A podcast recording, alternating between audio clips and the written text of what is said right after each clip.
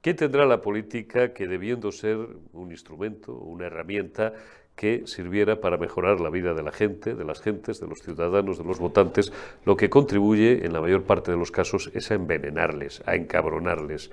Los argentinos suelen repetir con cierta gracia la que tienen ellos, el que se la encuentre, a, esos modos y maneras, y queremos muchísimo ese gran país amigo y hermano, y tenemos muchos amigos argentinos, que el político argentino, dicen ellos, es el tipo que crea un problema donde no lo hay y luego te vende la solución. Y yo siempre que me decía esto algún buen amigo argentino, le decía, coño, el argentino y el de todo el mundo mundial. No conozco, bueno, conozco alguno, conocemos eh, individualidades, pero conozco muy pocos políticos que funcionen eh, de modo contrario, sino que lo que mm, están es a defender su puesto, su poltrona, su moqueta, su carguito, desde aquella genial eh, canción inolvidable de Sillón de mis entretelas, mi despachito oficial, quieren dejarme a dos velas a un director general. Me quieren quitar el chollo, pero yo me lo he ganado. ¿Recordéis aquella canción, los que tengáis más de 60, 65 años incluso, porque era, era, de, era de la transición, era una canción extraordinaria. Además tenía una musiquilla como de tango, ¿no? No la, no la voy a tararear por, por pudor, aunque yo aquí solamente canto rancheras y boleros, como sabéis, el último creo que se lo canté al Modena Negro, y a veces cantamos Josué y yo al, a la limón, pero mucho de eso hay. Ahora voy a mantener una conversación larga, porque me apetecía, llevaba meses sin hacerlo, y profunda, y intensa y sincera, con mi amigo Javier Igartua Ibarra, al que todos conocéis muy bien, en la que vamos a hablar mucho de esto, de la política, de para lo que debiera servir la política y en lo que lamentablemente en la mayor parte de los casos se convierte la política. Y algo, si cabe, más importante, la necesidad, y en este país, en España, más incluso que en muchos otros, de separar los colores y las banderías de las personas individuales. Va a ser una conversación que os invito a escuchar en la que citamos, sacamos a relucir nombres propios, sacamos a relucir a Javier de Andrés, al que tuve el gusto de tener hace unas semanas aquí, presidente de los populares vascos, hablamos de él, hablamos de nuestro amigo Carlos García, el gran y el bravo Carlos García, vicesecretario general del PP del País Vasco y concejal de esta formación en Durango, hablamos de Santiago Abascal desde el punto de vista personal, ahora vais a ver lo que tenemos que contaros de Santiago Abascal, al cual Javier y al cual yo mismo conocemos desde hace muchos años, hablamos de Esperanza Aguirre, hablamos de Jaime Mayor Oreja, eh, hablamos de María San Gil, hablamos de un sinfín de gente buena, mm, que mm, por encima de que podamos coincidir al 100% con todo lo que dicen o lo, que hacen en, cumplimiento de, su, de, su, argumentario y de su programa político, mm, albergamos las máximas simpatías porque creemos que son buena gente. Hablamos también de Alberto Núñez Feijóo, Hablamos de mucha gente. Por encima, digo, de individualidades concretas, es cierto que, aunque yo no soy muy amigo, yo ahora voy a explicar por qué no soy muy partidario de esta frase del todo, pero algo hay, algo hay. Tenemos la maldita desgracia en España, y no desde hace 45 años, ¿eh? desde los tiempos de la restauración, desde Cánovas, que va, y desde Fernando VII, y, si, tiramos un poco el segmento hacia atrás, pues a lo mejor desde Viriato, de tener unos políticos que no nos merecemos. Hemos, estamos a punto de cerrar una semana absolutamente bochornosa e ignominiosa, que nos deja como balance, como triste y cruel balance de la vida, dos guardias civiles asesinados por una banda de mafiosos, de narcotraficantes, no voy a decir con la connivencia del gobierno, pero sí con la ineptitud, con la idiocia y esperemos que con nada más del Gobierno de la Nación, del Ministro del Interior y del Presidente del Gobierno. Cerramos una semana también, si cogemos desde el fin de semana anterior, en la que hemos asistido a una gala de los Goya con un puñado de sin vergüenzas, sin guion vergüenzas, de gentuza que lo único que sabe es chupar del dinero público, es decir, de, nuestros, de nuestros impuestos. Mira, Almodóvar, esto es para ti, verás. Joder, macho, ya casi no me queda ni para café ni para ni pa comer hoy. Mira, esto es todo lo que llevo en el bolsillo, 20 pavos, 20 pavos. Esto tú, esto te lo gastas, esto es, eh, ni en un café, ni en hacerte las uñas, macho. Bueno, pues que viven, vivís eh, de, nuestro, de nuestro dinero, y eso sí, no paréis de llorar y de, y de rosmar y de pedir más, y encima de tener la desfachatez de decir, como le dijiste al vicepresidente de la Junta de Castilla y León, a García Gallardo, que producís más o dais más, aportáis más de lo que recibís. ¿Qué vais a aportar sin vergüenzas si la mitad estáis en los papeles de Panamá? Bueno, a lo que voy, porque hoy estoy en consideraciones morales o éticas. Como ustedes, prefieran ni una palabra, ni, una maldita palabra de esta gentuza de duelo, de reconocimiento, de cariño a, las viudas y a las familias de los guardias, ni a los niños pequeños que dejan esos guardias asesinados por la estupidez, y esperemos que solo por la estupidez y no algo más, o en fin, de, este, de esta gentuza que nos mal gobierna una gala en la que se habla mucho de pedir, de mendigar dinero público, es decir, de seguir atracándonos, ¿eh? mientras ellos se dedican hacer propaganda basura, propaganda política de la peor especie y algunas, yo no vi la gala, me lo han contado y tengo esto por, por obligación porque es mi trabajo, eh, digo esto de leer la prensa y procurar estar informado, donde hubo alguna, que no sé ni quién es ni cómo se llama, que por lo visto mm, hablaba de, de, cuántas pollas se comía o de, en fin, perdonad el lenguaje soez, pero es que esta gentuza es soez, es soez. Digo que no estoy muy de acuerdo con esa frase, vuelvo al hilo principal, de que eh, las sociedades muchas veces, o en este caso la española, que es la que nos interesa, tienen a políticos que no se merecen, según y cómo, ¿eh? porque al final somos nosotros los que les votamos. Y los políticos no es gente que caiga de Marte, lo he dicho millones de veces. Los políticos son una extracción, están extraídos de la propia sociedad, del cuerpo social, que luego va el día de las elecciones, el domingo hay unas muy importantes en Galicia, el domingo 18, y les vota. Por tanto, no nos los merecemos, seguro y cómo a lo mejor tenemos efectivamente lo que nos merecemos. Yo muchas veces he dicho, siempre me dicen, ah, eres un bárbaro, eres un radical, ¿cómo vamos a hacer eso y tal? O en el caso de los mejor intencionados y más suaves en el lenguaje, ya hombre, pero si hacemos eso, ¿quién nos va a gobernar? Que si el 80% del respetable se quedara, nos quedáramos, yo me quedo en casa en muchas jornadas electorales, lo he dicho mil veces, y a estas alturas quien me conoce lo sabe perfectamente. Hay gente que piensa que yo voy a votar en todas las convocatorias electorales y además piensa que creo o que sabe lo que, lo que voto. Cuando yo he votado en los últimos 35 o 40 años, os tengo 53, pues, pues fíjate, desde que tenía el derecho al voto, en 1988, creo que he votado, no sé si han sido cuatro o cinco veces. Bien, sí, es, es una opción personal, cada uno que haga lo que le da la gana. Eh, si, si nos quedáramos en casa el 80%, no os quiero ni imaginar, y como hoy estamos en clave muy vasca, y a partir de ahora ya os, dejo con la conversación que he grabado hace un ratito con Javier Igarto Ibarra, no os quiero yo ni contar el pochocho, esto es muy de Bilbao, el pochocho que se iba, que se iba a montar, que se iba a montar si el 80% del respetable se quedara en su casa. Otro sí digo, constato que un país en el que esto es un meme que circula con profusión las últimas semanas y que seguro que muchos habéis recibido, pero que me da a mí la gana traerlo mm, hoy a colación porque es pertinente. Hay, mucho, hay mucha basura en los móviles, pero también circula mucho talento y mucha sabiduría popular. Un país en el que de lo que ganas le tienes que entregar el 50% al Estado, de lo que consumes a mayores el 21%. Y cuando, mm, por desgracia y por ley natural y por voluntad de Dios, se mueren tus padres, tus padres o quien sea, y heredas, tienes que entregar el 30% de esa herencia, es un país enfermo. Y sobre todo, si eso fuera para que, como ellos dicen y se les llena la boca, para hacer mejores hospitales, mejorar la educación, las obras públicas, que las carreteras fueran la releche, pues tendría sentido. Pero es que no es así. No es así porque es un país donde las colas del hambre siguen creciendo, aunque los medios oficiales no os las enseñen, mientras un puñado de sinvergüenzas organizan aquelarres para reírse entre ellos con el lameculismo incluso del comandante en jefe, allí con su terno negro y con su pajarita, alardeando de cuántas pollas se comen y criticando el terrorismo israelí contra los pobres gazatíes, que no digo yo que haya o no haya que criticarlo, ¿eh? Mientras eh, la gente pasa hambre y mientras, eso sí, tienen 580 millones de euros para constituir un ministerio que se dedica únicamente a organizar chochocharlas y le niegan 40 millones a los enfermos de Lela. Un país con esa clase política podrida acaba siendo un país podrido.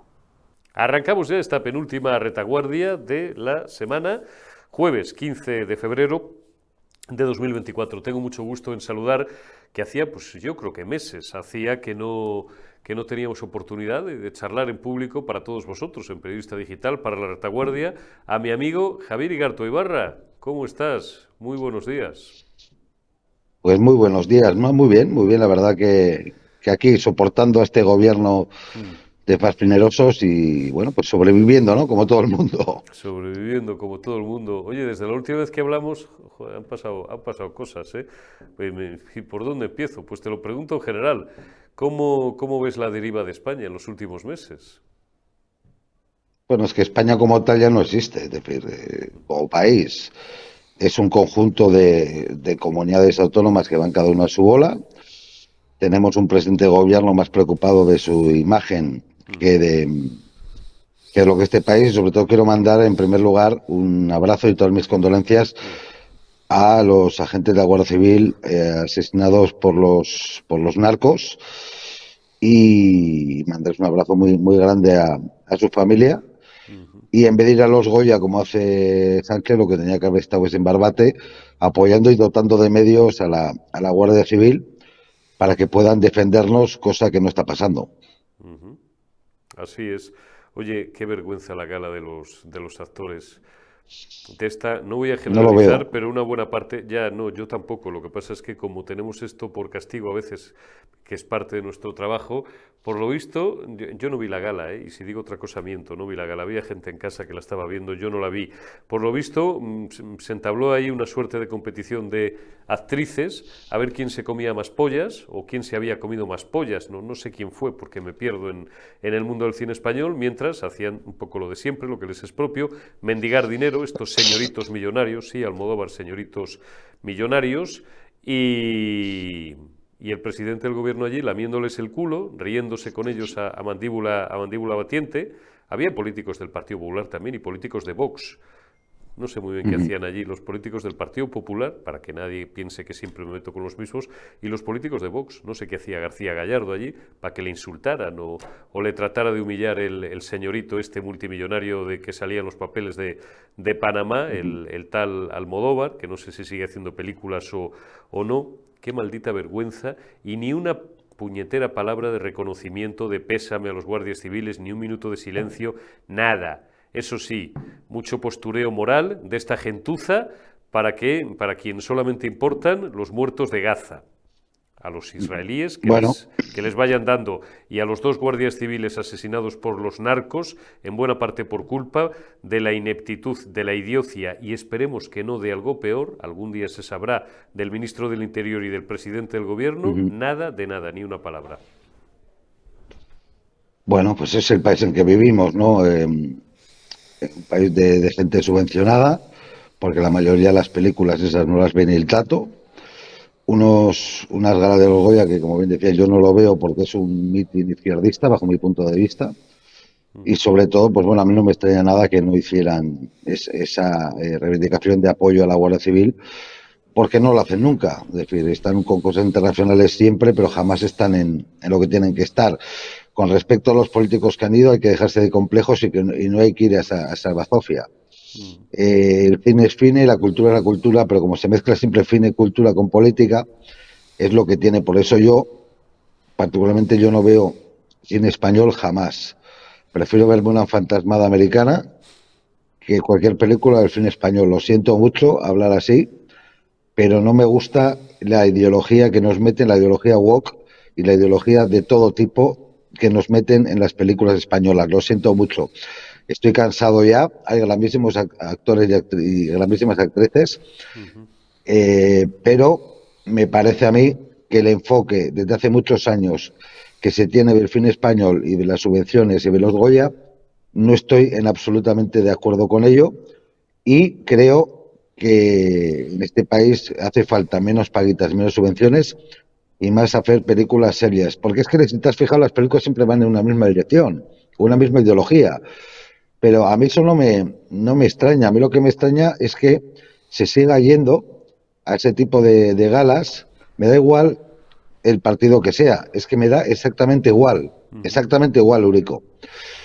Pero bueno, eh, este es el país de la pandereta. por eso he dicho, porque como aquí hay muchos eh, amigos, amigos, que siempre son amigos porque por eso nos siguen viendo al final, por encima de que estén de acuerdo no con el 100% de las cosas que decimos, que siempre son sensibles a las críticas de un solo partido. Cuando criticamos a otro, que hay veces que criticamos al otro, los azules, nunca se dan por enterados que, mm, y esto lo aclaro, no siempre lo aclaro, pero lo tenemos muy hablado aquí porque mm, estudiamos mucho y muy concienzudamente, por eso somos líderes como medio en, en YouTube, por ejemplo, a nuestro público y somos conscientes de que la mitad de nuestros espectadores, por decirlo castizamente, son de Vox y la mitad son del Partido Popular.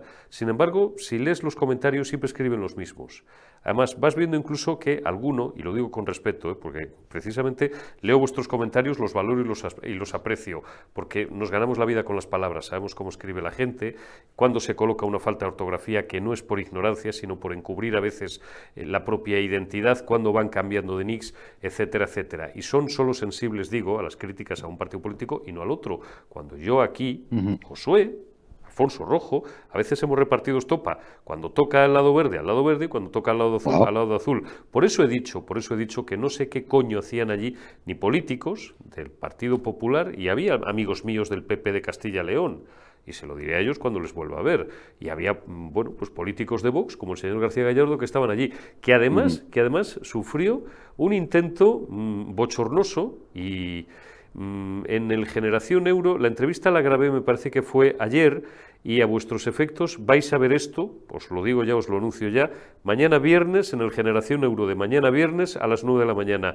Grabé unos minutos una entrevista con Guillermo Rocafort, que es el tío que más sabe de SICAPS en España, desnudando las vergüenzas del señorito Almodóvar, lo que todos sabemos, pero que conviene recordar y que Guillermo Rocafort se sabe muy bien porque lo ha investigado, diciéndole a García Gallardo, sin citarlo, un político que está aquí presente, con, ese desprecio digno de mejor causa, el tal Almodóvar este, que no hace más que basura, por mucho que tenga un Oscar, hizo alguna buena película hace 30 años, alguna buena película hizo, ¿eh? porque soy cinéfilo y me gusta el cine.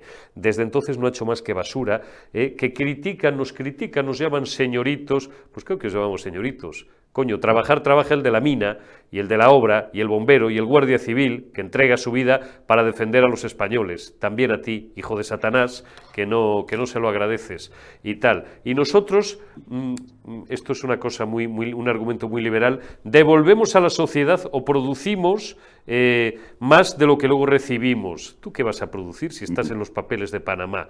Bueno, pues por eso he dicho antes, que no sé qué hacía allí García, García Gallardo, qué complejo tienen nuestros representantes públicos, no agentes del mundo de la cultura, porque agentes del mundo de la cultura yo les presento mañana 200.000, profesores de filosofía y de música que son mis amigos desde hace décadas, grandísimos ensayistas y escritores que las pasan putas para encontrar una editorial que les edite un ensayo de calidad, y conocemos unos cuantos, y esta gentuza que no hace más que basura, que les largan 200.000 euros o 300.000 euros para hacer una película que recauda 40.000, a estos hay que seguir dándoles de comer y las colas del hambre engrosando. Vamos, no me jodáis. Perdona, Javier. Es que ya nos ponemos ya intensos desde el principio. No, estoy de acuerdo contigo, estoy de acuerdo contigo. Por eso eh, yo no veo ninguna película española, lo siento mucho. Eh, yo estoy ya hasta la nariz ya. yo no veo ninguna. No veo ninguna. Es decir, me da igual que sea bueno, malo o regular. Eh, creo que, como bien dices, hay gente del mundo de la cultura estupenda, único que no son los conocidos ni los que están en la tele, ¿no? Pero que el señor Almodóvar tenga la poca vergüenza de meterse con el señor Gallardo, mm. me parece, vamos, me parece chiste el tema.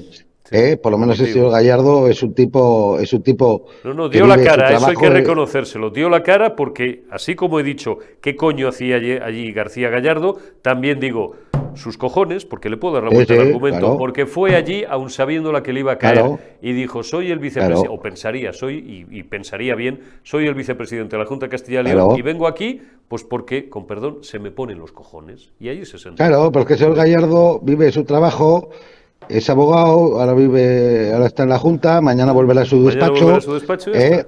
y es un tipo que trabaja día a día. Y el señor Almodóvar pues vive de la fama anterior y encima cuando te llamas señorito, tiene gracia porque son los que mejor viven, viven mejor que todos nosotros. Entonces, Estados Unidos, con la no P, sé de qué habla, Sí, con la P yo no sé de qué habla este señor de el señoritismo de la gente de izquierdas es impresionante. Te acusan a ti de señorito cuando ellos viven mucho mejor que tú y son mucho más señoritos que tú. El problema que una persona educada no dice esas tonterías sobre el Gallardo ni sobre nadie. Pero ¿qué pasa? Que como esta persona parece que carece de educación, pues se le ocurre decir estas cosas, porque la educación no tiene nada que ver con el dinero, ¿eh? ni con tu clase. De... la clase es otra cosa y el dinero es otra. La, clase social, eh, que es una cosa, único. La clase social, que estos malentienden, es la clase económica y la clase es la educación y el respeto a los demás. Y este señor no tiene ningún respeto con el señor García Gallardo, al cual al señor García Gallardo eh, le mando un abrazo enorme y yo le tus narices por estar ahí, a pesar de que yo no hubiera ido. Oye, tú has ido, me parece que tienes tus narices y le has plantado cara a esta gente. Claro que sí. Claro que sí, ahí está. Oye, estamos metidos de hocicoz en un año ya, Javi, eh, estamos a mediados de febrero, fíjate, ya nos hemos pulido un mes y medio de los 12 que tiene el año. ¿eh? Qué deprisa va el tiempo, amigo. Aprovechar, como era aquella canción de Marisol, bueno, era una canción de, amor o de despecho, o, en el fondo muy, muy, triste, dile que vuelva, que vuelva ya, que el tiempo es breve y la vida se va, pues el tiempo es breve y, la vida se nos va. Estamos en un año muy, muy, muy electoral, muy cafetero, ¿no? Eh, dentro de unos días, para quienes nos vean más o menos en tiempo real, el domingo que viene, que haremos un especial aquí al que estás invitado, por supuesto, si, si estás el domingo por la tarde, hablable un rato por, por casa, haremos un especial elecciones autonómicas en Galicia, elecciones muy importantes, 18 de febrero. Hay que se ventila pues que don Alfonso Rueda, el Partido Popular, que es quien tiene posibilidad de obtenerlo, obtenga la mayoría absoluta, porque si no Galicia será la tercera comunidad que caiga en manos de la ETA, después del País Vasco y después de la comunidad autónoma catalana, porque la ETA, los separatistas, los bildutarras, los golpistas y Pedro Sánchez, el PSOE y esa cosa llamada antes Podemos, ahora Sumar, comunistas de la peor especie y de la peor laya, son todo lo mismo. Bien, eh, después, a finales de abril, Tuve aquí hace unas semanas a, Javier de Andrés, que, aunque nos conocíamos, digamos, eh, efectivamente, y, teníamos mucha noticia el uno del otro, por grandes amigos interpuestos, además me sorprendió saber, que se lo agradecí incluso personalmente, que era un gran seguidor de, la retaguardia y de los programas de periodista digital, Javier de Andrés, cosa que me, me gratificó. Carlos García, que está aquí todas las semanas, bueno, los amigos del particular del, del País Vasco, hablamos un poco y con Carlos, incluso el otro día hablé de contexto electoral, seguramente aunque no están convocadas, serán el 21 de abril, que creo que cae, cae en domingo, ¿no? Por las pistas que se han dado ya, pues por parte... Bueno, sí, eso dicen, sí. Eso dicen, ¿no? De quien tiene potestad de convocarlas, que es el presidente del Gobierno Autonómico Vasco, el, el Endacari. Luego, el 9 de junio, tenemos unas elecciones europeas muy importantes. Las catalanas tocan en 2025, pero ya veremos a ver si interesa a los señores de Esquerra, que son los que gobiernan allí en Cataluña, pues adelantarlas al otoño o al invierno incluso de este mismo año. ¿Cómo ves todas estas citas electorales, Javier? En sentido amplio y detente la que tú quieras, o en los aspectos que prefieras. Bueno, primero decir que comparto tu opinión sobre Javier de Andrés, una persona que conozco hace muchos años, un gran político, una gran persona. A mí me separan, lógicamente, alguna distancia ideológica con él en algunos temas, pero es un tío al que valoro mucho y es un tío que me parece un tío sensato y un tío sano, ¿no? Y por tanto, pues a mí me cae fenomenal, aunque te repito que tengo distancias ideológicas. De Carlos García no tengo ninguna distancia ideológica, porque Carlos y yo somos muy amigos, hablamos mucho de política, estuve hace poco con él y tomando un café y es un tío magnífico y para mí es un referente moral en el País Vasco, Carlos García. Con, con, respecto a Galicia, bueno, pues esperemos que, que en Galicia gane el Partido Popular, que con mayoría absoluta, porque si no, mal vamos. Ahí está lo de no democracia orensana, que parece que tiene pinta de poder sacar uno. Vox no sé lo que va a sacar, no tengo ni idea, pero a mí lo que más me importa es que Galicia no caiga en manos de los socialistas y de los enemigos de España. Y por tanto, espero que el Partido Popular pueda gobernar, ya sea con mayoría absoluta o con democracia orensana o con Vox si saca alguno, que no lo sé. ¿Vale? Espero, sobre todo, a mí me importa mi país y Galicia es una parte importante de mi, de mi país, España, y espero que no caiga en manos de aquellos que la quieren destruir. Con respecto al País Vasco, el País Vasco eh, está ahora mismo en una encrucijada, está en un momento muy complicado. Por las fuentes que me cuentan a mí, eh, el Partido Nacionalista Vasco creen, el Partido Nacionalista Vasco, que ellos van a aguantar estas elecciones, pero ojito a las siguientes, me dicen ahí no lo vemos tan claro, las de dentro de cuatro años, no estas. Pero esto es lo que piensan en el Partido Nacionalista Vasco, según me cuentan, ¿vale? ¿Qué es lo que yo espero? Que el gobierno vasco no caiga en manos de ETA es lo más peligroso que tenemos. Y para eso yo espero eh, que el Partido Popular del País Vasco vuelva a coger esa preponderancia, eh, esa fuerza que tenía, que tenía hasta hace unos años y espero que Amaya Martínez repita como parlamentaria de Vox y pueda entrar el Parlamento eh, por Álava.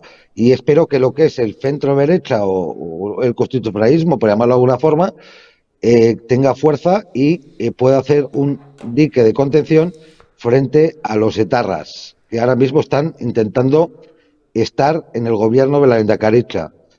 Yo espero eso, Eurico, pero no las tengo todas conmigo. A mí te he contado lo que me dicen las fuentes del Partido Nacionalista Vasco. Y Cataluña para mí ahora mismo es una tierra muy perdida. Una tierra que le va a costar más que en el País Vasco. Qué pena. Y eso que en Cataluña. es una tierra muy perdida. muy perdida. En Cataluña, Vox ha conseguido en parte heredada de, la idiocia y los errores en los últimos años del Partido Popular y, de la debacle de Ciudadanos, que bueno, sigue teniendo seis escaños en la Cámara Autonómica, pero... Carrizosa, nuestra amiga Nagrau y tal, pero digo que Cataluña Vox eh, sí tiene una presencia muy importante, joder, siendo un partido de derecha españolista en el, en el Parlamento Autonómico de Cataluña, pero, pero es verdad que parece que es una tierra perdida, macho, qué lástima. Mira, y te voy a decir otra cosa. Eh, por favor, le pido a los señores del PP que dejen de pegar bandazos. Un día hago una manifestación en contra de la amnistía y al día siguiente estoy pactando las mesas del Congreso con ellos. Quítense, por favor, los complejos. Yo, como, eh, es decir, eh, antiguo miembro del Partido Popular y una persona que ha dado la vida por ese partido y que tengo muchos amigos, eh, espero que se quiten los complejos y volvamos a ver el Partido Popular que yo conocí y porque es necesario en este país. Y por favor, dejen de, déjense de pelear PP, Vox, Vox, PP que es que estamos en un momento en España muy difícil, muy complicado. Y de verdad, si queremos ir recuperando terreno, las diferentes eh, tierras, no podemos estar pegándonos todos los días entre PP, Vox, Vox, PP. El enemigo común es aquel que quiere destruir España, que es el gobierno de Sánchez y sus, y sus socios, los eh, independentistas y los etarras. Por favor, únanse, únanse en un bien común, tanto unos como otros. Porque ahora nos jugamos Galicia, luego nos jugaremos mi tierra y después vamos a jugar Cataluña. Cataluña que veo tierra perdida, al País Vasco eh, también, pero tengo la esperanza del crecimiento, ¿no? Del crecimiento del constitucionalismo. Y de verdad, único que estamos en un momento, una encrucijada que la gente no se da cuenta de lo que, lo que estamos viviendo. Y espero que despierten y que lo que, lo que en la calle somos capaces de entendernos, los de Vox, los del PP, pues sean capaces de entenderse los políticos entre sí. Está meridianamente claro. Mm, oye, tú que eres muy cafetero como yo, eres un poquito más joven, pero solo un poquito más joven, nos distancian cinco años. Esto tú y yo ya lo hemos oído, ¿verdad? No porque no lo expresemos tú y yo con buena voluntad, sino porque se lo hemos oído a la buena gente que sigue componiendo y vertebrando a lo largo y a lo ancho de esta gran nación que se llama y se seguirá llamando España, aunque a algunos les pese. ¿Cuántas veces hemos oído lo de a ver si los políticos de una vez dejan de mirarse al ombligo, dejan o se olvidan de sus preferencias, dejan de robar en algunos casos, dejan de, iba a decir, de matar? Bueno, hubo años en España y no lejanos en los que desde la política se alentaba el crimen de Estado y tal, y se preocupan por los que no tienen ninguna gracia, ¿eh? me río porque es una conversación distendida, y se preocupan por mejorar la vida de la gente ¿Veremos, veremos ese día en algún, en algún momento, Javier?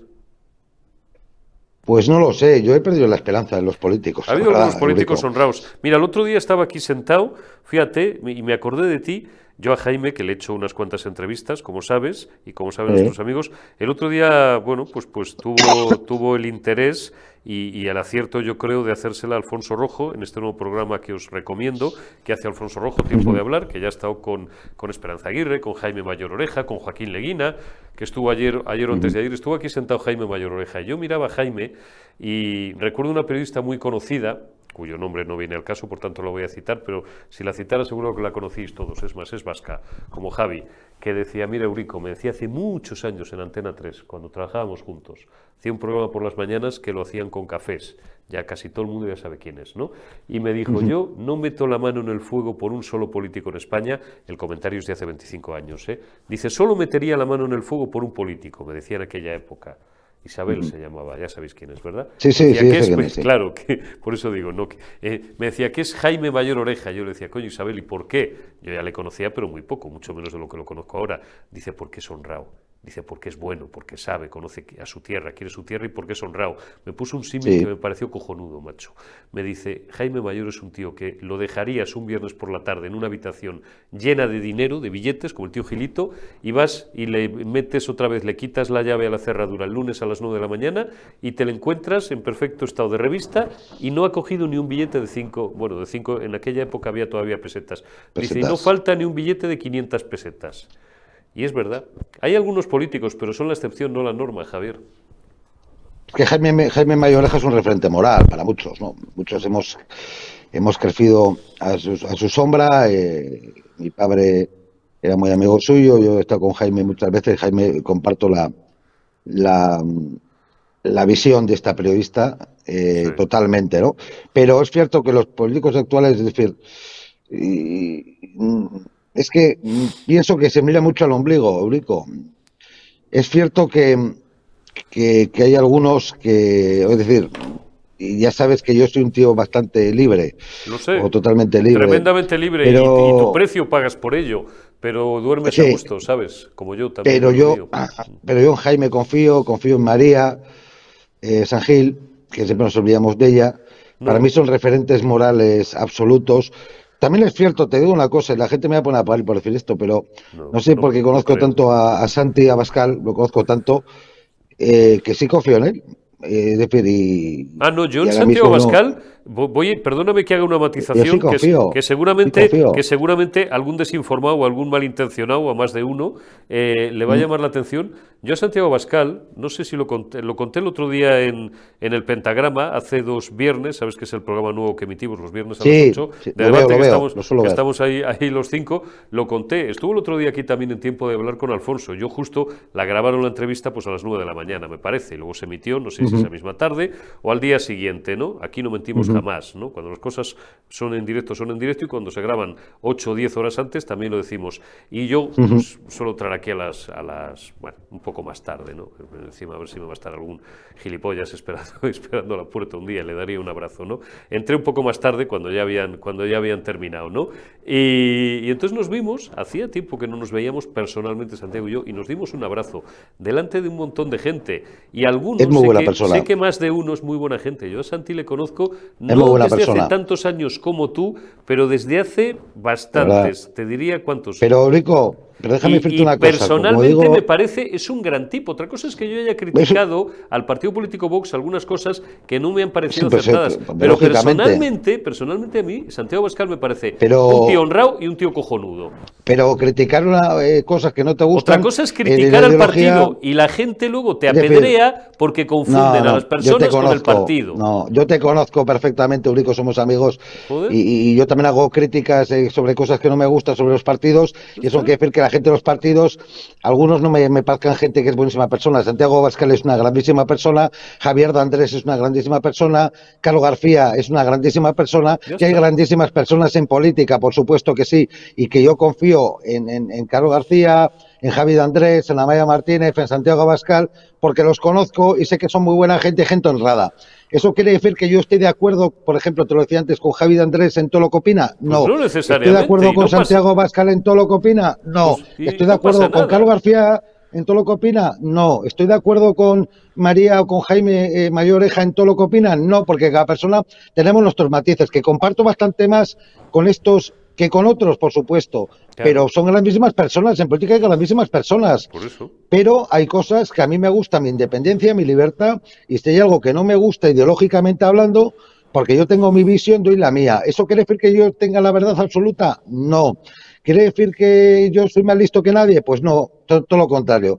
Pero como personas, yo con Santiago Abascal y, y otras personas que he mencionado, les tengo grandísimo aprecio y son grandísimas personas. Sí, y te lo he confesado muchas veces en privado y te lo voy a decir ahora en público. Y no es, no es por hacerte la rosca ni, ni no, que ya me conoces. también ahí somos, somos iguales, ni tú a mí, ni yo a ti, ni somos gente que vayamos por ahí regalándole la oreja a nadie. No, no, o, repartiendo abrazos que, que, algunos damos mm, innecesarios. ¿no? La primera vez que hablé contigo, y ya hace, ya hace unos años, pensé, y además te lo he dicho más de una vez, dije, este, este, este tío, este hombre, este señor, Javier, me cae muy bien porque tengo la sensación de que es muy como yo. Y además se lo dije a una persona muy cercana a mí, que, que no había escuchado evidentemente la conversación, pero le dije, oye, he conocido un tío cojonudo y tal. Y me dijo, ¿por qué? Dije, porque es libre, porque es un espíritu libre, porque además nos solemos como los perros, en el mejor sentido de la palabra. Y por eso, por eso somos espíritus libres y por eso toleraríamos mal no voy a decir la disciplina de un partido, por eso no nos hemos dedicado nunca a la política. ¿Cuántas veces lo hemos hablado tú y yo eso? Decenas. no se puede decir cien, decenas de pero decenas de veces en privado lo hemos hablado tú y yo. Seríamos, en ese aspecto, malos soldados políticos porque somos gente libre y porque no nos callamos. Mira, yo con esto voy a finalizar para no robarte mucho más tiempo. Eh, yo he estado en política de concejal en el País Vasco por, por dos cosas. la primera porque alguien tenía que había que dar no, no, por no. Porque a mí no me gusta la política, ¿eh? te reconozco que a mí me gusta mucho más otras cosas. No, me gusta la política. Eh, por dar la cara frente a ETA y por la memoria de mi abuelo asesinado y por toda la víctima del terrorismo. Punto. Es decir, yo, eh, si fuera un pelotilla, posiblemente estaría en un puesto muy bueno en política, pero como no me interesa no me gusta, no sé, no sé ser así. Algunos dicen eh, que yo soy una persona muy peculiar. Digo, pues claro que soy muy peculiar, porque no me vendo a nadie, porque no debo oración a nadie más que a Dios, ¿eh? Y a la única que obedezco, porque no tengo más remedios, a mi mujer, ¿eh? A la única. Pero el resto, es decir, yo digo con respeto, con educación, y jamás se falta el respeto a nadie pero digo lo que pienso. Mm. Eso quiere decir que yo soy de un partido de otro. No es que tengo de Vox o del PP, no, yo no soy de nadie. Mm. Yo comparto más ideología actualmente con Vox que con el PP. Pero eso quiere decir que no tenga grandes amigos en el PP. Buenísimos políticos. Y te voy a decir una cosa, esto va a sorprender. A mí Feijó me parece un tío honrado, aunque no comparte ideología con él me parece un tío honrado y, me parece un gran gestor. ¿Y por qué me parece un gran gestor. ¿Sabes, que es un buen gestor? Está acreditado, por supuesto, cuatro mayorías absolutas en Galicia. Y me parece un tío honradísimo. antes estuvo, fue director general de Correos, director general del Por eso, un tío preparado. por qué? Porque lo único que han podido sacarle, y a estas alturas mira que le han barrido, y sé de lo que hablo, por arriba, por abajo, de frente, al lado y de costado desde hace años, y lo único que tienen contra él es una foto de hace 20 años, con un tío que era contrabandista hace 155 años, macho. Es lo único que le han podido sacar. ¿Tú crees que si Feijó tuviera algo, no se lo habrían sacado todas las ratas que pues en los pues servicios del Estado trabajando para el mal? Le habrían sacado la rehostia, pero no le han podido sacar nada. Yo de verdad te digo, eh, yo soy un tío que intento es lo que pienso. Y a mí Feijó me parece un gran gestor, un tío muy preparado. No comparto mucha ideología con él, igual. pero de decir, pero de decir que yo lo mismo que has dicho de Jaime, le dejaría en una habitación con billetes y monedas, lo sacaría el lunes y, no, te ha tocado un duro. Y eso lo tengo claro, igual que lo digo de Santiago Bascal, de Jaime Mayor, de María San Gil o de Carlos García, de muchas, o de Andrés, de otra tanta gente. Esto hay que dejarse ya los colores y el forofismo. Yo soy del Madrid y ahí soy forofo auténtico. En política, cuando te juegas tu país, no una Champions, una Liga, te juegas tu país, lo que hay que dejar es menos partidismo, menos forofismo y más trabajar por España y pensar en todo. Y el día que eso aprendamos todos, nos dejemos de tanta etiqueta y de tanta historia y nos dediquemos a sacar este país adelante y en, echar democráticamente a aquel que lo está destruyendo, que es Pedro Sánchez y su gobierno Frankenstein ¿eh? y sus socios etarras y independentistas y golpistas, pues ese día a lo mejor funcionamos. Hasta que eso no suceda y empecemos a funcionar tanto como sociedad, como los partidos, como una empresa privada, hasta entonces, Urico, esto no tendrá solución. Javier, alto y claro como siempre, que es un placer y un honor el, hablar siempre contigo, periodista digital, en la retaguardia, que me alegro mucho de, haberte vuelto a recuperar en, este plató, que el domingo, si tienes un rato, ya hablaremos, pues estás invitado a, entrar, claro que sí, a entrar una o dos veces o las que, o las que te apetezca, a ir comentando la evolución. Aquí estaremos, pues estará Alfonso, estará Josué, estará un servidor de ustedes, estará Rebeca también, estará Bertrán y estarán un montón de, de analistas buenos, los que siempre nos, nos eh, regaláis vuestro tiempo y, vuestras opiniones para, para, mejor conformación de la opinión y para, y para mejor información de, de, los espectadores de Periodista Digital y estaremos desde las siete y media pues contando todo lo que pase pues hasta la hora habitual, hasta las 12 de la noche nos solemos quedar cuando ya está todo el pescado vendido y ya hemos oído decir a todos que, que tendrán las noches electorales, ¿eh, Javier? Que todos ganan siempre, todos ganan. Todos ganan, todos, ganan. siempre, pero solamente gana uno al final, que es el que consigue conformar el gobierno, que es una cosa, y con esto acabo, que a mí no me parece bien, porque yo creo que tendría que haber segunda vuelta, que sería lo que votara la gente y no lo que los políticos eh, entre sí negocien a espaldas de la sociedad. Eso no me parece bien. Eso es. Yo soy muy... Los franceses lo llaman el balotage. Yo soy muy partidario de la segunda vuelta, precisamente para que no se cuelen indeseables y para que no se cuelen ratas y para que no se cocinen, como bien señala Javier Igarto Ibarra, para que no se cocinen luego marraneos en los despachos al margen de la voluntad de la gente. Y luego, eso sí, hay un montón de analistas y gente muy guay que te lo pinta luego muy bonito, negro sobre blanco. Mm. No, es que hay que leer la Los españoles o los eh, cacereños o los bávaros han votado porque, para que nos entendamos, no coño, el, bávaro que ha votado al partido amarillo ha votado porque quiere que gane el partido amarillo. el bávaro que ha votado por el partido azul marino quiere que gane el partido azul marino. ¿Qué gilipolleces es esa de... Bueno, eso es una invención, es una invención eh, para justificar algo que es injustificable, que es que la democracia en España, lo siento mucho, no es una realidad, porque si hubiera democracia de verdad no serían los despachos, después los gobiernos, no, que habría una segunda vuelta en la que el que gane esa segunda vuelta, que es el que quiere la gente, sería tendría que ser el presidente del gobierno porque es el más votado por la gente. Pero bueno, eso son cosas mías que como soy un radical y un tío sin sentido, pues es lo que tiene. No, no eres un radical. Qué bueno eres, Javier. Oye, que me gusta mucho hablar contigo. Cuídate mucho y oye, pues dentro de unos días, el domingo nos vemos en, el especial Elecciones en Galicia. Te envío un abrazo y hasta Cuando tú quieras. Un abrazo, un abrazo Rico, un abrazo, un abrazo grande. Continuamos en la retaguardia y lo hacemos charlando eh, y lo hemos hecho hace, hace unas horas y os la ofrecemos ahora también en este formato, en esta retaguardia de este jueves 15 eh, de febrero de 2023 con nuestro amigo Sergio Fidalgo. Sergio Fidalgo, director del catalán.es. Oye, nos, nos, vas a, nos vas a matar un día, buenos días. Joder, llevas 15 minutos, lo siento, pero es que, es que, eh, pobrecito mío. Eh, Eduardo, Eduardo es, una fuente, es una fuente inagotable y además teníamos, teníamos muchos asuntos que tratar. Eh, oye, me gustaría comenzar contigo por, por el último argumento que desgranaba con, con Eduardo.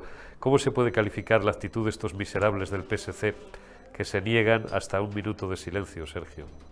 Se puede ser más, más repugnante política, moralmente, más indigno. Recordábamos cómo en el 86 habían ya brindado, que ellos lo niegan, cuando, cuando matan al comandante, la, ETA mata al comandante Sadin Estrillas. A ver, el, eh, del PSC ya nada nos puede extrañar. Primero de todo, que no, me importa esperar si es para que un grande como, como Eduardo eh, esté contándolo, contando sus cosas, con lo cual me parece perfecto. Gracias. la audiencia lo agradecerá. Y en el tema del PSC, hombre, pues que ya nada nos extraña.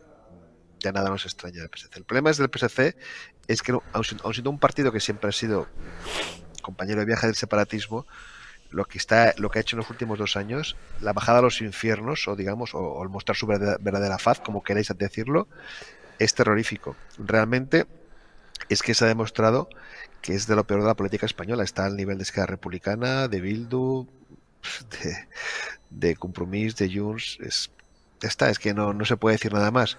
Mira este señor de ahí, Salvadorilla, que parece otra cosa, te lo digo en serio, durante una época que se estuvo reuniendo con todas las entidades de la resistencia al separatismo, y te lo digo, con alguna estuve, y parecía realmente otra cosa, parecía que iba a traer otro aire, parecía, digo parecía, incluso en los temas de inversión lingüística públicamente empecé a cuestionarla ligeramente, la parecía, y al final ha demostrado ser el peor de todos.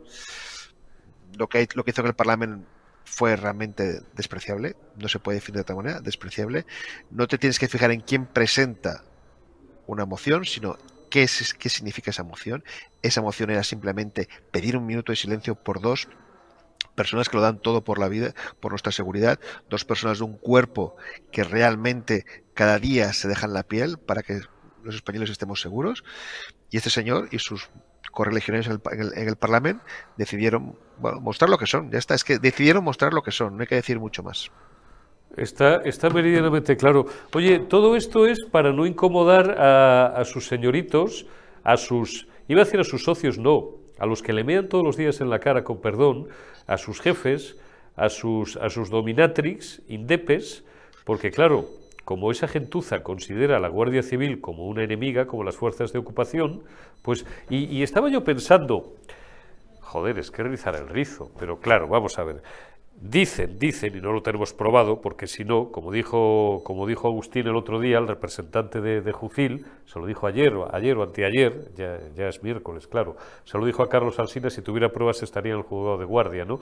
Decía este representante de la Guardia Civil que, pero bueno, está, está siendo publicado en los últimos días la insinuación de que eh, la unidad de élite antidroga de la Guardia Civil habría sido desmantelada en, en 2022 bueno, pues por, por, cuestiones que tendrían que ver con ciertas personalidades marroquíes que tendrían presuntamente mucho que ver con el negocio del narcotráfico. Bien, digo yo, a partir de ahí, y aceptando eso, que es presunto, que es presunto, pero que está siendo publicado con profusión de nuevo, ¿eh? porque no es nuevo los últimos días, y a lo mejor Pedro Sánchez, pues que sí tuvo tiempo para lamerle el culo a los de los Goya, a lo mejor no ha ido a los funerales o no le ha dado el pésame a la viuda, como se hizo con dando el pésame a, los familiares de una etarra en sede parlamentaria, para no molestar a los de abajo, los marroquíes. Joder, sería la, sería la leche. Pero ya tampoco sería descabellado, cosas más raras hemos visto. A lo mejor pensó el figura, coño, es que si le doy el pésame a la viuda o a la familia de los dos guardias asesinados, a lo mejor se me bosquean los mojamés de abajo. Perdonen, no me lo estoy tomando a cachondeo porque no tiene maldita la gracia, pero es que a veces, a veces, casi siempre últimamente, desgraciadamente, da la sensación de que estamos en manos de los intereses, desde luego, de una potencia extranjera. Da la sensación. A ver, lo, lo de la teoría de lo del desmantelamiento de la unidad, todo sería posible. Yo tampoco tengo pruebas, por lo tanto no puedo afirmar nada. Digo que se ha publicado. Que... ¿eh? Claro, claro. Pero, pero, visto, pero visto la deriva del gobierno de Sánchez con respecto a Marruecos, nada me extraña. ¿eh? Ya, el problema que tiene el, el, PSOE, y tanto el PSC como el PSOE, es que nada me extraña. El problema es que nada me extraña y todo es posible. Por lo tanto, yo ni niego ni, ni, ni, ni, confirmo ni desmiento, pero tampoco, digamos, lo descartaría. Si lo puedo descartar nada. En cuanto a lo de lo, a cuanto no dar al pésame, yo creo que más que un tema de no molestar al vecino de abajo, yo creo que simplemente es un tema del del, carácter de Sánchez y punto.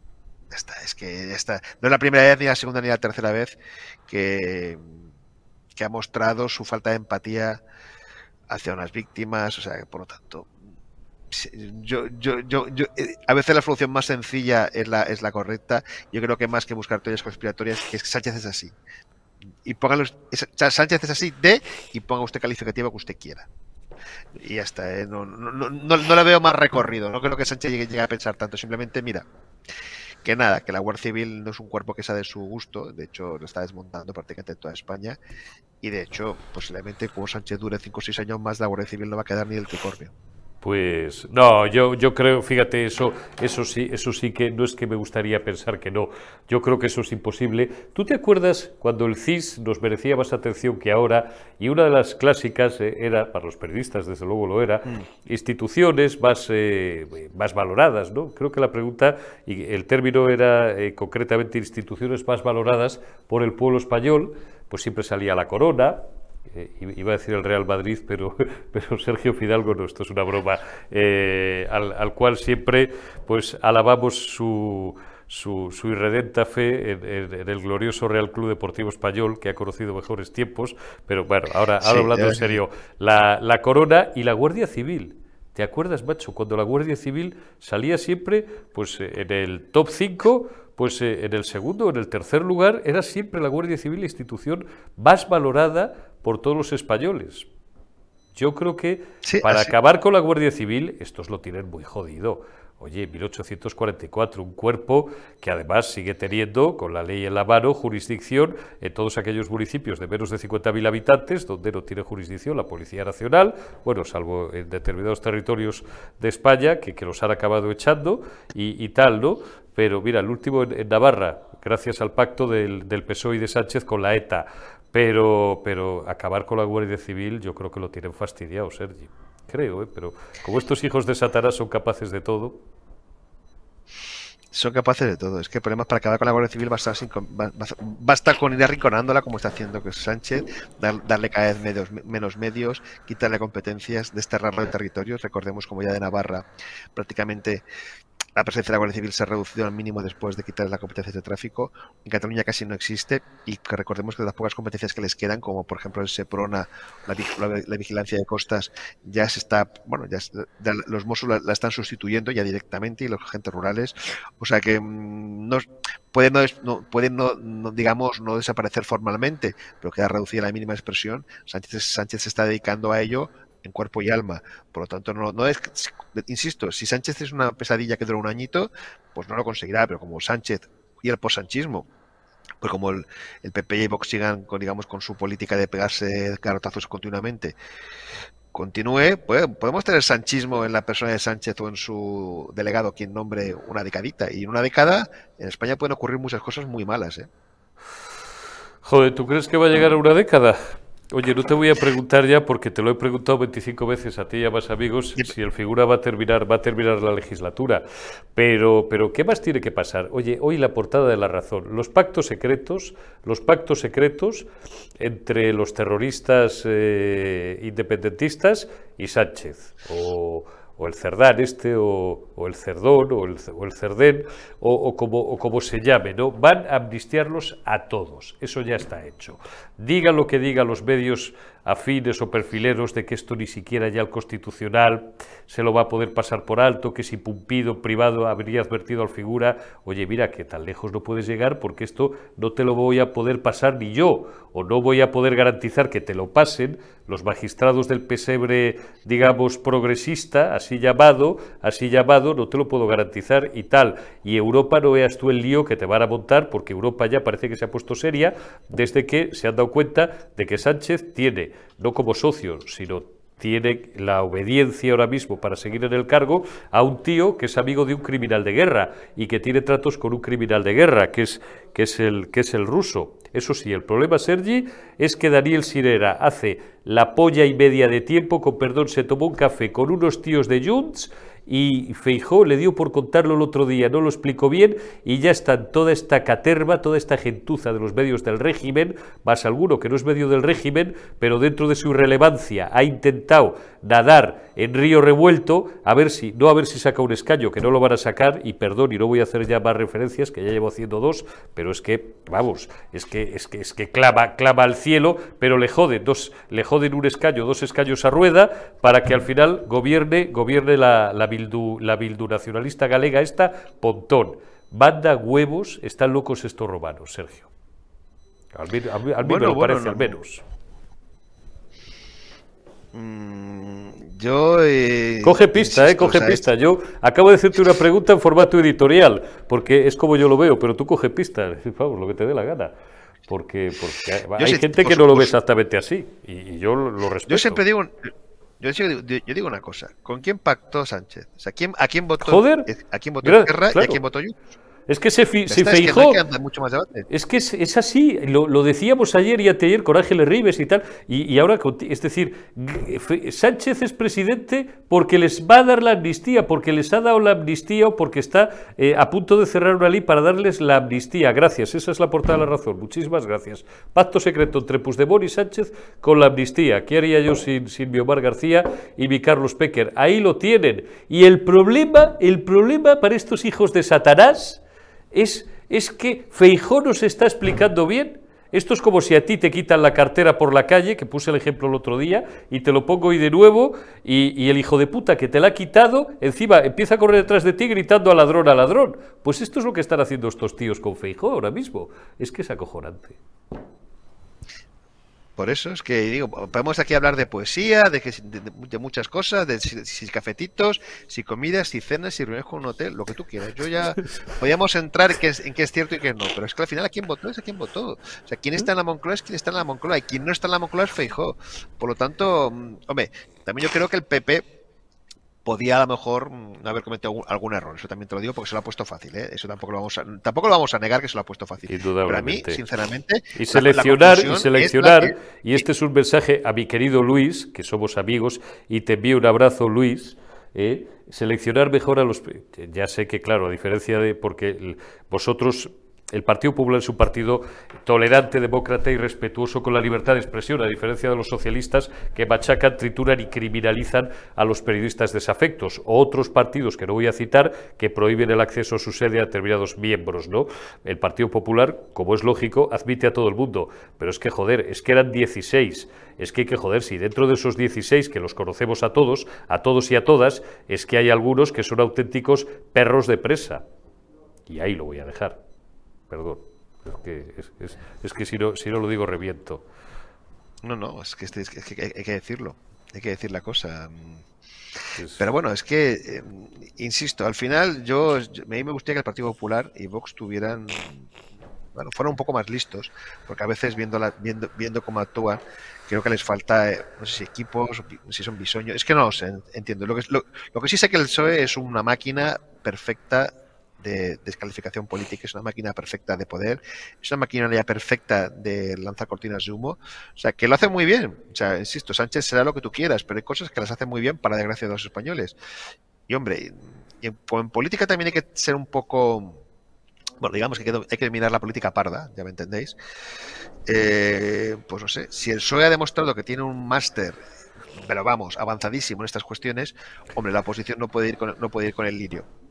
Y a veces, digo yo, a mí la de Galicia, que yo, yo creo que va a, ganar, con claridad. ¿Qué va a barrer, hombre? ¿Qué va a barrer? ¿Qué va a barrer? es, que, es, que, además, no, a ver si en vez de un 2 arañamos un 2,5% porque preferimos, antes de que gobierne Rueda, joder, que, gobierne la del, la del Bildu nacionalista galego. Me recuerda siempre al chiste, al chiste de, Franco con el gitano, con perdón, y el guardia civil, porque el chiste era así. Un abrazo a, al, al, al, maravilloso, al maravilloso, al maravilloso pueblo gitano, ¿no?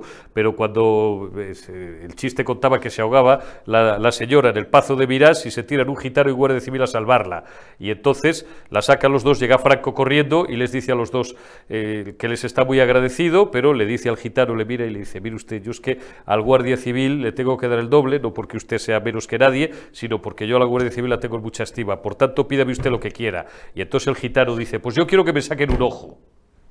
Joder, pues esto es igual. Hay algunos que prefieren que le saquen un ojo con tal de que al Partido Popular le saquen dos, que es una cosa que yo no entenderé. Y que a pesar de los restos, y conocemos muy bien el paisaje electoral gallego, a pesar de los restos, a pesar del 2% que pueda sacar Vox, o del 3%, del 2,5%, del 4%, lo que sea, que pueda sacar Sumar, es muy difícil quitarle la mayoría absoluta a Alfonso Rueda. Es tan difícil entender que lo último que se puede hacer en beneficio de Galicia y de los gallegos, a los que se le llena la, boca hablando a unos de progresismo y otros de la patria, que hay que trabajar para que Rueda gane las elecciones. Joder, que si no van a ganar los terroristas. Coño, perdón. Sí. Bueno, bueno, es que, a ver, no, estás, no estás exagerando. Fernando Barrena, que colaboró con ETA, es el cabeza de lista del BNG al Parlamento Europeo. Es así, ¿eh? o sea, estos son los que pueden ganar. Y encima, lo gracioso no es que vayan con Bildu, es que nos han cortado y lo han anunciado en plena campaña electoral, como diciendo, nos da igual. Porque vamos, nos da igual, quiero que los queremos que lo sepáis. Ya lo sabíais, pero vamos a poner aún más evidente. Y encima el cabeza de lista no va a ser una, una chica amable, que es, eh, eh, que es, digamos, animadora social, en Baracaldo. No, no, no, no. Fernando Barrena, ¿eh? O sea, y es que ya no se cortan, ya no buscan perfiles suaves para Bildu para intentar disimular. No, lo ponen lo peor que tienen. Por lo tanto, eso es el BNG. Eh, si, si en Galicia la, gente no tiene claro de qué están votando, pues si votan al BNG, pero que al menos los que quieren que el BNG no gobierne también lo tengan claro. Pero el, el, problema para la ultraizquierda, para los independentistas, para los golpistas, para los terroristas y para la otra ultra que no sé lo que es, sanchista, el problema es Feijo. Cabo, no me, no, no me fastidien. Ahora, eh, yo estoy con, estoy con Fidalgo. Yo creo que mucho se tendría que torcer las cosas y luego que, que, que, que cada uno se rasque su, eh, como el chiste del perro, que cada uno se daba su tal. Pero, pero, a pesar de que yo creo que van a ganar, hombre, a mí sinceramente lo de Love the Record famoso, sinceramente...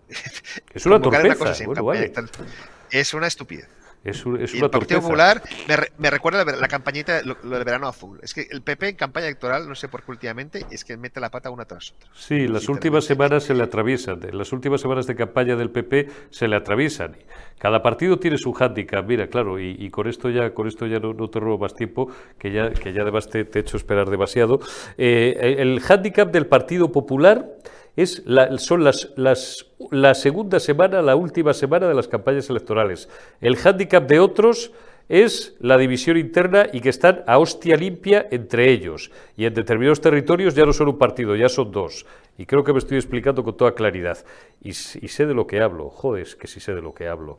Por, por, bueno, pues porque como aquí hay gente que me, lleva viendo dos años, pues sabe todas y, las, y cada una de las personas que han pasado por aquí y quiénes son mis amigos y quiénes son mis amigas. Fijaos si me sé de puñetera madre de lo que estoy hablando. El problema de otros es el orden y la disciplina interna y la casa de toca berroque en la que han convertido el partido. El problema de otros, pues es defender lo indefendible, como del Partido Socialista o, o de toda esta gentuza. Pero, pero, macho, no sé por qué a la izquierda, como dicen mis medio paisanos gallegos, les presta más les, les, es más rentable al final, o les, o les sale mejor. Qué desgracia tenemos, Sergio. Pero bueno, oye, el domingo, el domingo estás invitadísimo expresamente, te lo digo en directo, por, y no sé por qué no te llamé ayer para, para pedirte la merced, pero el domingo estás invitadísimo a la especial Elecciones Gallegas, que tendrá lugar, como siempre, en, en la tarde en Periodista Digital. No nos podemos perder tu análisis, amigo será un placer. Ya sabes que yo, podré, yo, puedo estar en el primer tramo y ahí estaré para comentar todo lo que, todo, lo, todo lo que se comenta. Todo, estarás en el bueno. Espero sea bueno, que espero sea bueno. Esperemos, esperemos que sea bueno. Sergio Fidalgo, cuídate mucho, bajo. Te envío, te envío un fuerte abrazo, hermano, y, y hasta dentro de unos días. Director del catalán.es y, y, pieza, pieza imprescindible en el, en el elenco de, de los analistas de Periodista Digital. Cuídate, Sergi. Un abrazo fuerte. Un abrazo, muchas gracias. Gracias también a todos vosotros. En unos minutos, eh, Generación Euro.